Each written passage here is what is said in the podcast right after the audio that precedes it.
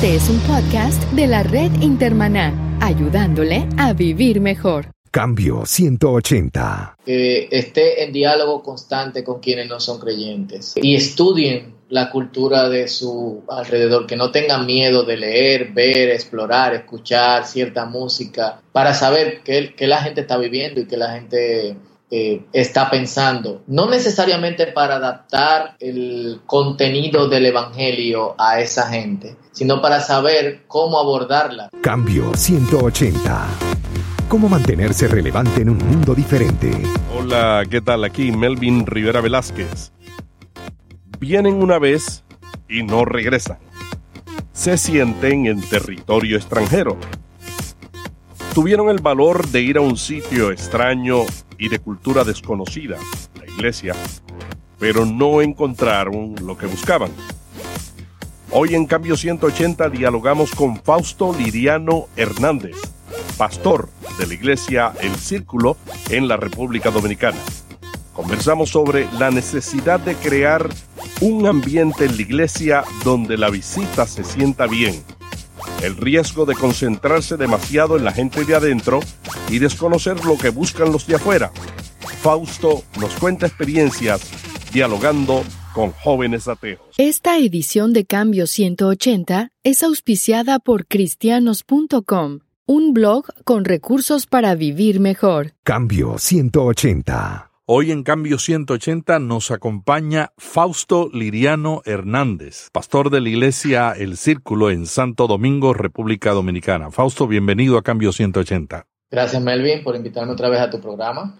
Fausto, tú sabes que tú fuiste el primero que fue entrevistado en este podcast cuando no teníamos oyentes. Muchas gracias por la amistad y muchas gracias también por, por participar en ese sueño que se inició ya hace más de seis meses, que se llama Cambio 180. No, gracias por eh, tenerme en cuenta. Me imaginaba que era uno de los primeros, pero no el, el primero, así que eso un privilegio. Vamos a hablar sobre la iglesia. Tu iglesia es muy innovadora. Eh, la iglesia El Círculo en la República Dominicana tiene un, grandes cosas que contribuir a las iglesias de todo el continente. Y por eso yo quisiera que tú, como pensador, como teólogo, como pastor y como comunicador, este, nos compartas tu opinión sobre un tema que nosotros en Cambio 180 estamos explorando.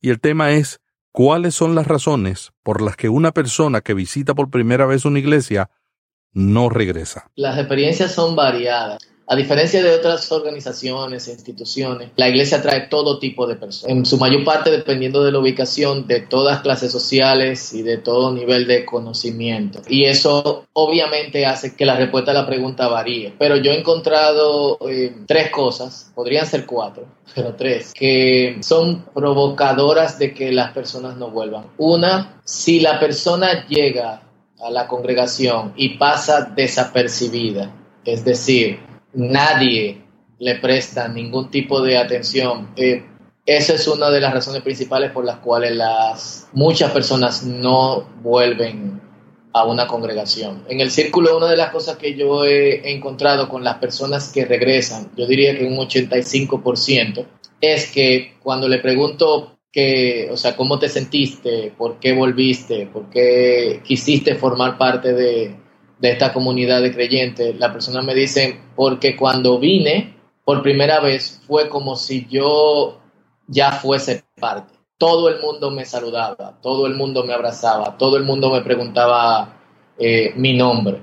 Entonces eso me hizo sentir como que, ok, yo quiero estar ahí otra vez porque fue como que estuve ahí en el, en el principio. Y uno de los errores que la, muchas congregaciones cometen es que se enfocan tanto en el programa, en que la música esté bien, en que las luces estén bien, en que las cosas estén organizadas de cierta manera, que incluso la gente que saluda o que recibe a las personas dentro de la congregación solamente saludan dentro de cierto horario específico. Y uno no se da cuenta, pero quienes visitan están absorbiendo todo lo que está pasando al, alrededor.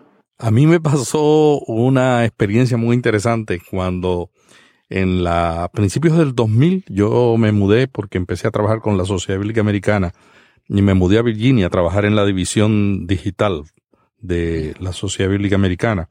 Y trabajé allí, viví dos años y estuve dos años buscando iglesia. Y una de las primeras iglesias que visité fue una iglesia americana. Y cuando yo llegué, eh, me sentí extraño, ¿no? Y yo he estado décadas en la iglesia y sirviendo al Señor.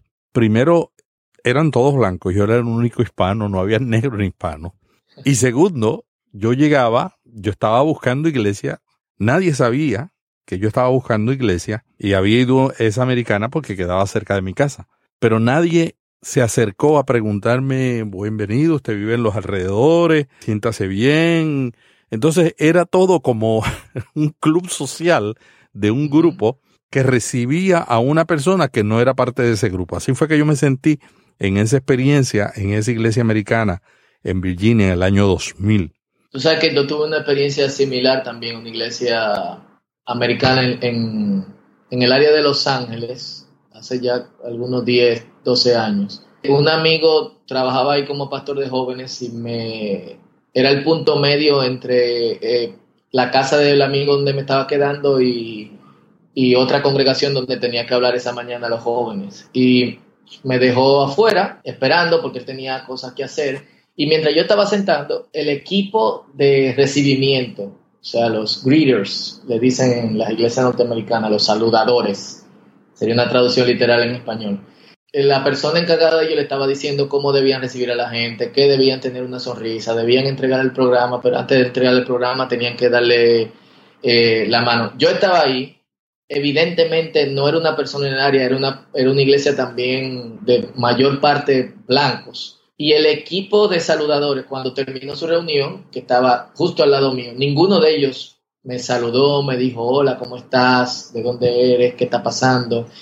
Y es, esa experiencia me afectó muchísimo, positivamente en el, en el sentido que yo digo, este es un error que no se puede cometer, y negativamente en el sentido de que, wow, muchas iglesias están tan enfocadas en la perfección de ciertas cosas que eh, no le prestan atención a salirse de ese programa para hacer lo que ellos saben que deben de hacer.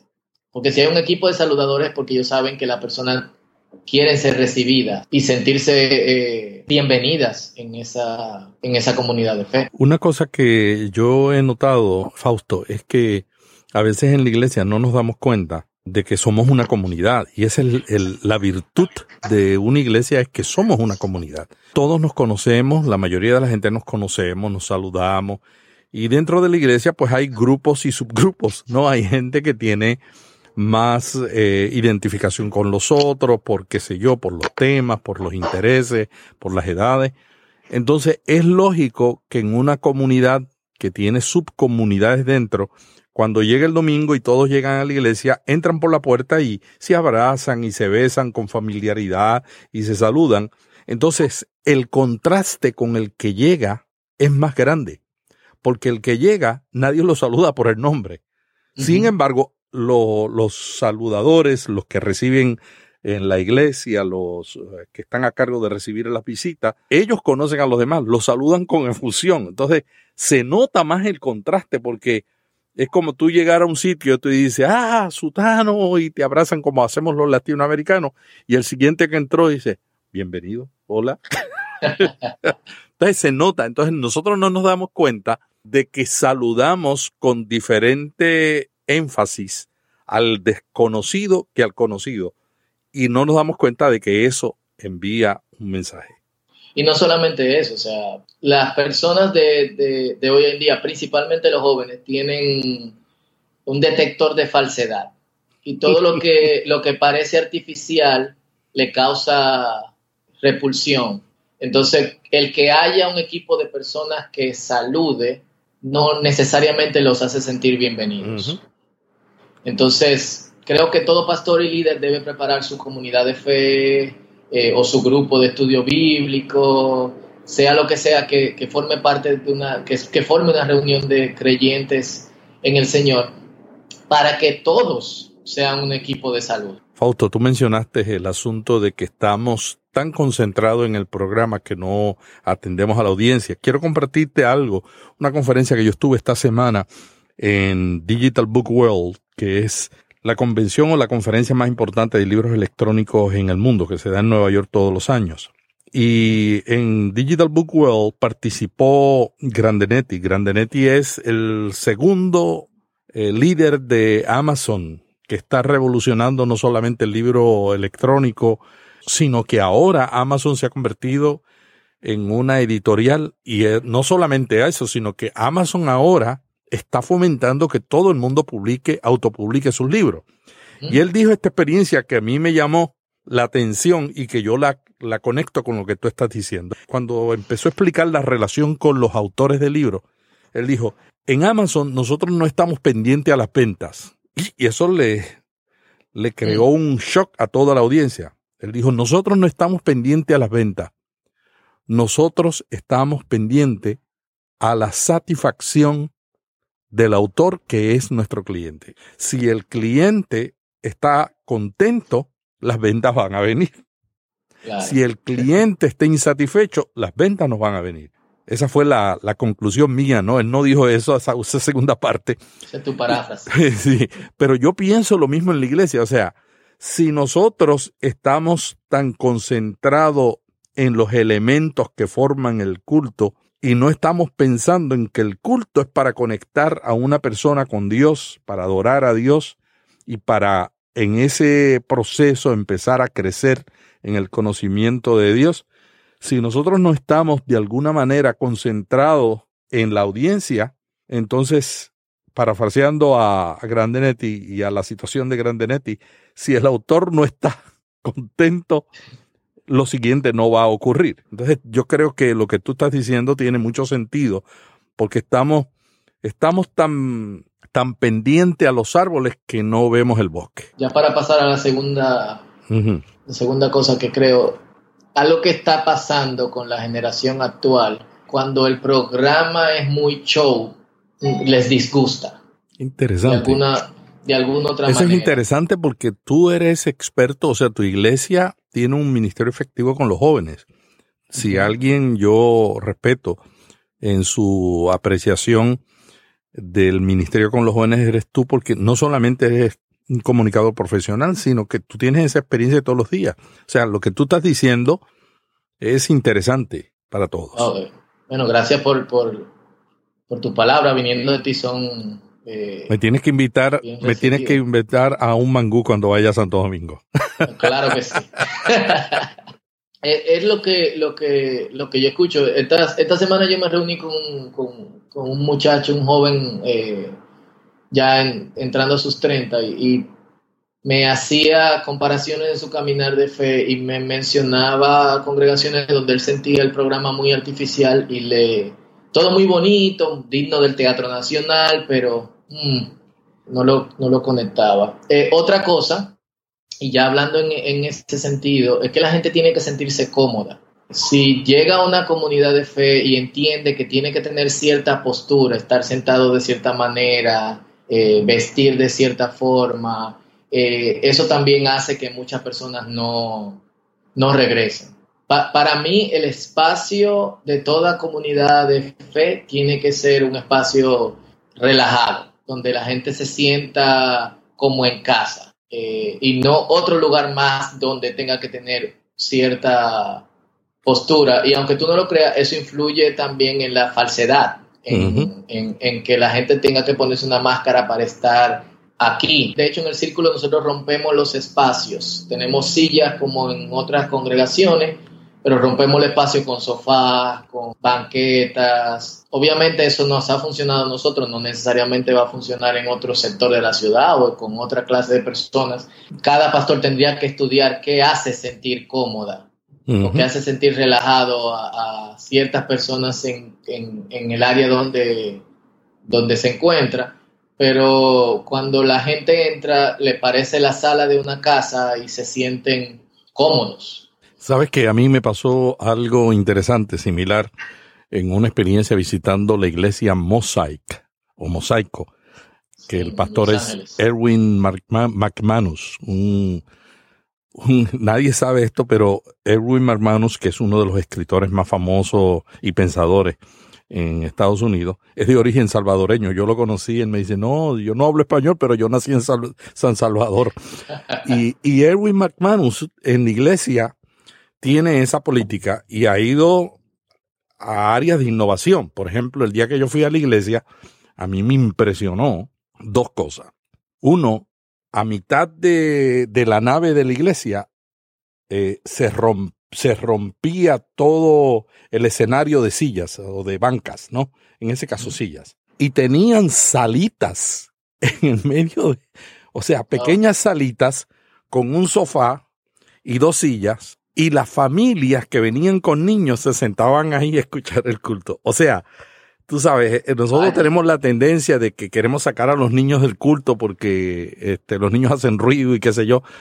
Y, y a veces, a veces tiene justificación eso, pero a veces también como que rompe la familia, es como somos familia, pero cuando vamos a adorar a Dios tenemos que dividirnos. Entonces, a veces exageramos, ¿no? En esto de, de, evitar que el niño eh, haga ruido. Otras veces se hace por, por razones de que el niño reciba un, una presentación de acuerdo a, a su nivel, ¿no? Eso tiene más justificación. En esta iglesia, una parte del culto se hace con toda la familia y las familias se sientan en una pequeña sala. A mí me impresiona eso. Lo segundo que me impresiona es que el domingo en la noche ellos tenían una reunión para gente que no iba a la iglesia. Y esa reunión la hacían en ese tiempo en una de las discotecas más famosas de Los Ángeles. Ellos alquilaban, alquilaban el, el local de la discoteca y entonces los jóvenes de la iglesia hacían unas presentaciones audiovisuales en Los Ángeles, en las iglesias, hay muchos jóvenes que están en Los Ángeles buscando carrera en Hollywood. Entonces hay mucho talento, ¿no?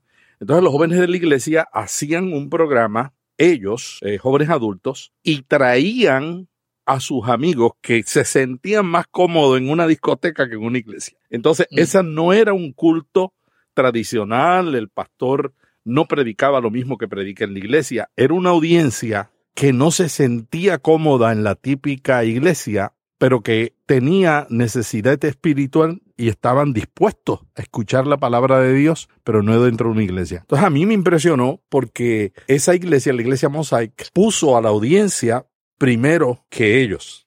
y, me parece que ahí está el, el, la clave está en la audiencia. Hay gente que también tiene otro lado y dice, no, pero es que no podemos vender el Evangelio.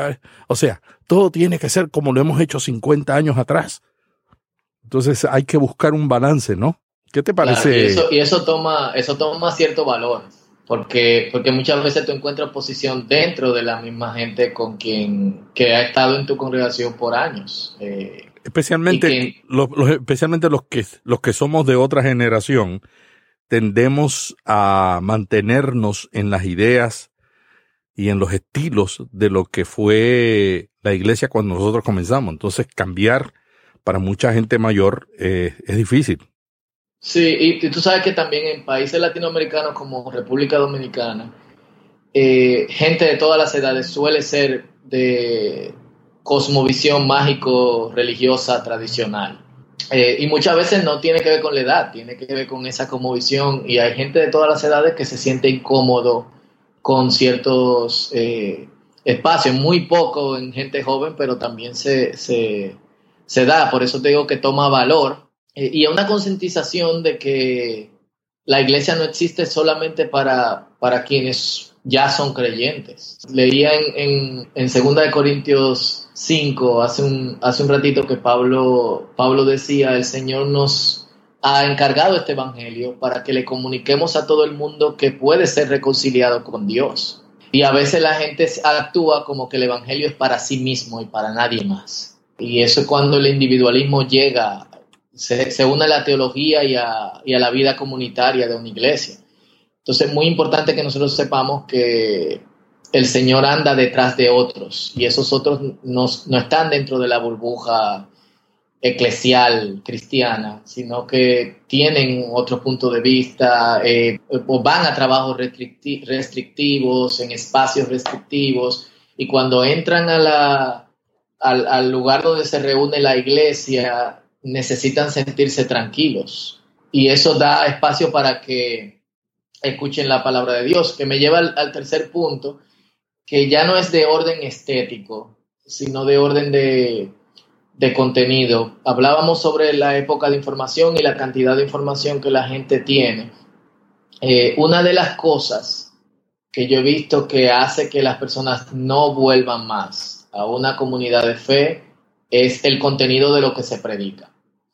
Y eso va en, en dos sentidos. Uno, si el contenido es irrelevante para esas personas, es muy probable que no, que no vuelvan. Hace un rato decíamos que las personas de esta generación tienen un detector de, artificialidad. La gente tiene acceso a información sobre la Biblia y sobre el cristianismo que otras personas no tenían acceso antes. Hmm. La gente sabe dónde la Biblia parece contradecirse. El otro día me reuní con un muchacho que es ateo y que quiere creer y de hecho está viniendo a nuestra congregación y él me, enseñó dos pasajes, uno en, Segunda de Samuel y otro en Primera de Crónicas. Eh, segunda de, Samuel dice que, que David fue incitado, o sea, que, que Dios eh, provocó que David hiciera un censo a causa de su pecado.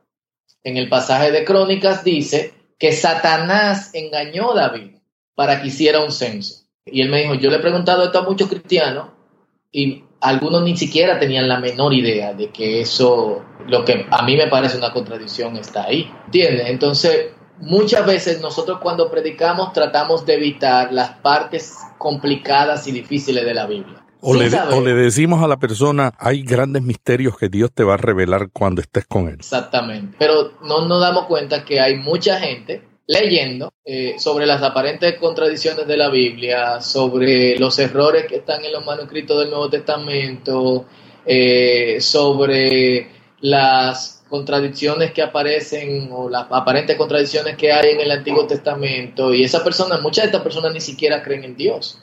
Eh, y yo creo que son cosas que deben de ser abordadas desde el púlpito. Inclusive yo creo que debemos preparar a la iglesia para estudiar esos pasajes. Como tú dices, la nueva generación que es experta en los medios sociales, ellos están expuestos a toda esta información. Entonces, la iglesia no tiene eh, la capacidad para responder y responde de la manera más eh, sencilla, ¿no? Claro. Es, es, como decirle a la persona, tú no puedes de alguna manera oponerte al Señor, porque eso es un pecado. No puedes pensar, no puedes pensar. Imagínate lo que le estamos diciendo a la gente. Claro, y tú sabes que otro caso que se da es que hay posturas que diferentes comunidades de fe adoptamos porque entendemos que lo mejor para las personas que se congregan aquí, que no son bíblicas. Le buscamos razones bíblicas, pero no son bíblicas. Y yo creo que los pastores tienen que ponerse los pantalones, ponerse en valor y admitir, mira, esto no es bíblico, pero en esta comunidad de fe nosotros creemos que si queremos vivir una mejor vida cristiana, esto es lo que tenemos que hacer. Eh, porque muchas veces escondemos eh, posturas, formas de vestir, de peinarse, de hablar, de, música, de poner las sillas, de que no son sillas, sino que son bancos, de que eh, de orden en los servicios o si, si, si consumimos tal o cual alimento. Eh, y le buscamos una razón bíblica. Y la gente sabe que esas cosas, y cuando digo la gente, son gente que no tiene nada que ver con la iglesia y que probablemente no son cristianos, pero nos están visitando y honestamente quieren saber y tener una cercanía con Dios, saben que eso no, la Biblia no dice eso. Y la gente quiere, eh, la gente quiere un diálogo, ¿no? Exactamente. No quieren que le impongamos ideas como hacíamos en el pasado, cuando evangelizamos en la década del 80 y el 90. Era una base como que, bueno, tú conoces quién es Dios y Dios dice esto. Entonces era una manera autoritaria y, y, ahora la gente no es así. Y, pero lo interesante es que tienen hambre espiritual. Claro, y tienen, o sea, la gente lo primero que hace es que busca información fuera de la iglesia. O sea, yo quiero saber sobre la resurrección y empiezan, googlean. ¿Sabes, sabes que yo estuve, sabes que yo estuve, lo he hecho dos veces, lo hice hace como cinco años que di, una conferencia en Coicón, en Paraguay, sobre los medios sociales y la Biblia, y lo volví a hacer hace como unos dos meses atrás. Empecé a seguir en Twitter el hashtag Biblia. Mm. Y si alguien quiere saber lo que piensa esta sociedad sobre la Biblia para poder desarrollar un programa y un culto que atraiga a las visitas, tienen que entender qué es lo que ellos están pensando.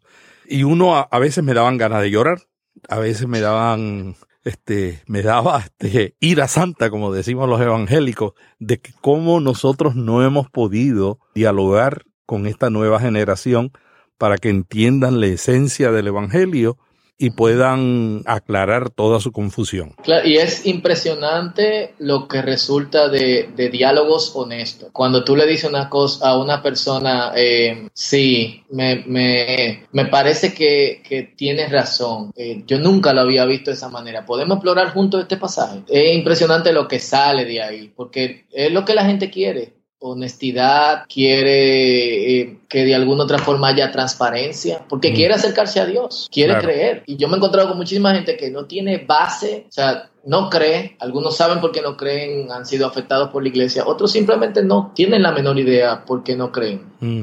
Crecieron en un hogar secular y no creen, pero quieren creer.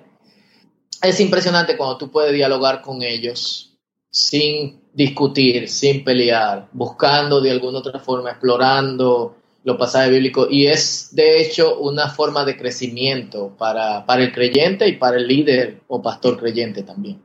Muchas gracias, Fausto. ¿Alguna cosa que quieras añadir para finalizar esta entrevista muy interesante sobre las razones por las que una persona que visita por primera vez una iglesia no regresa? ¿Algo más que quieras añadir?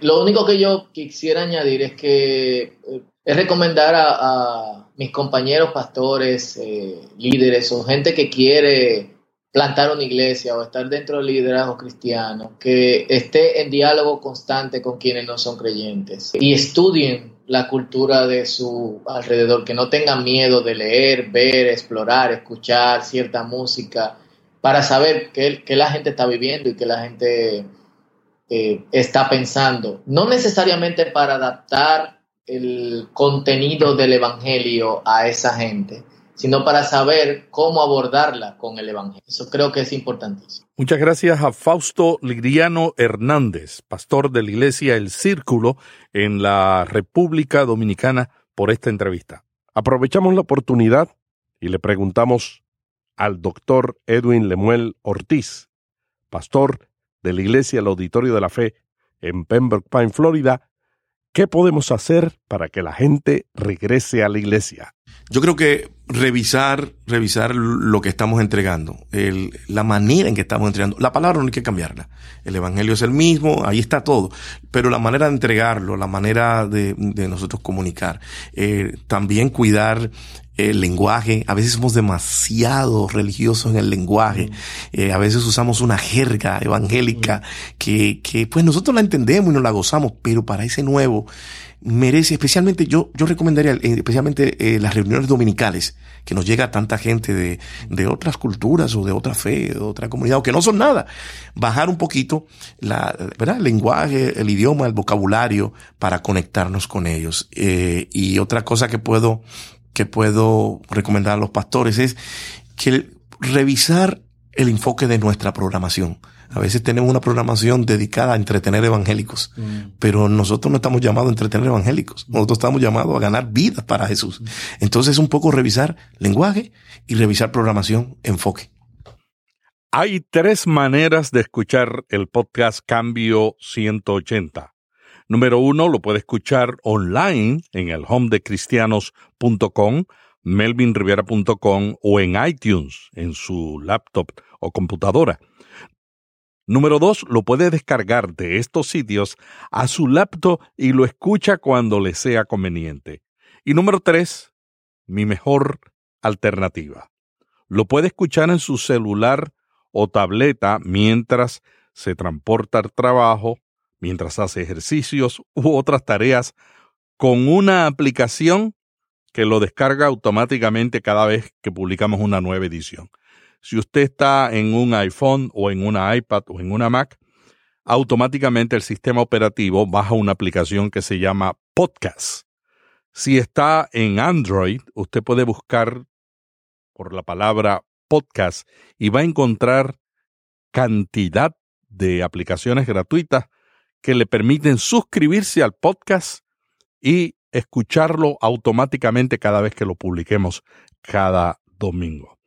De estas tres alternativas, esta última es la mejor, porque sencillamente no tiene que estar amarrado a la computadora, sino simplemente donde quiera que usted está, usted se lleva su celular y va escuchando y redimiendo el tiempo. Yo escucho unos 40 podcasts diferentes al mes de diferentes temas y los escucho cuando voy al supermercado, cuando voy hacia la oficina o cuando sencillamente estoy en una oficina de un médico aburrido, aprovecho el tiempo aprendiendo, conociendo e interactuando con contenidos que me ayudan a ser un ser mejor líder y un mejor ser humano y un mejor cristiano. Cambio 180.